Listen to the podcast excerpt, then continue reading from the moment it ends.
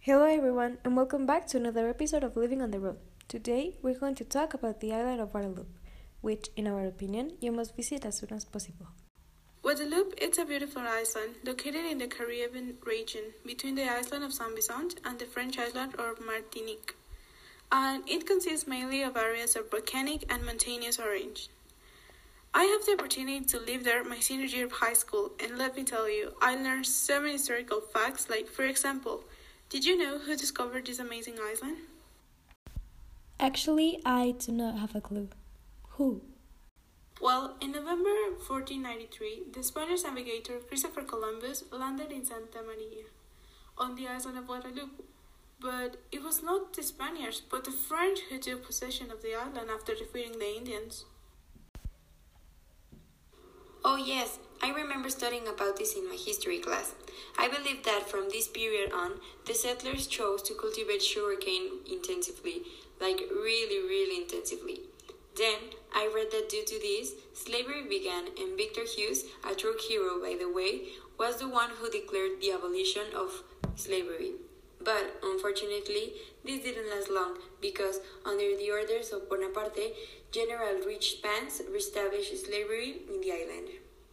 Oh my god, what an awful man. The right side of this is that slavery was abolished by the decree on April 27, 1848, on the proposal of Victor Schoelcher.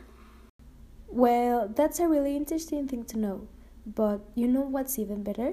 The food. Oh my god. The food on the island was so good that I would sell an organ to eat it every day.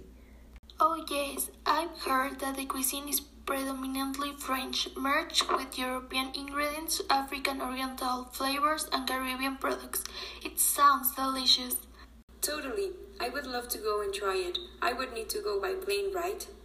Well, some transportation options are plane or ferry, which is the main form to get to the island. Inside the island, we also have public buses and taxis. The only problem is that they are really expensive, but you can even rent a, a car if you want to. Oh, that's great to know. But Hime, how is the weather like there? There's a little variation between the cooler and the hottest time.